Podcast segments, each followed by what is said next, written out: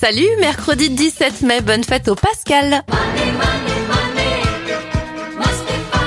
On commence avec les événements. La bourse américaine Wall Street est créée en 1792.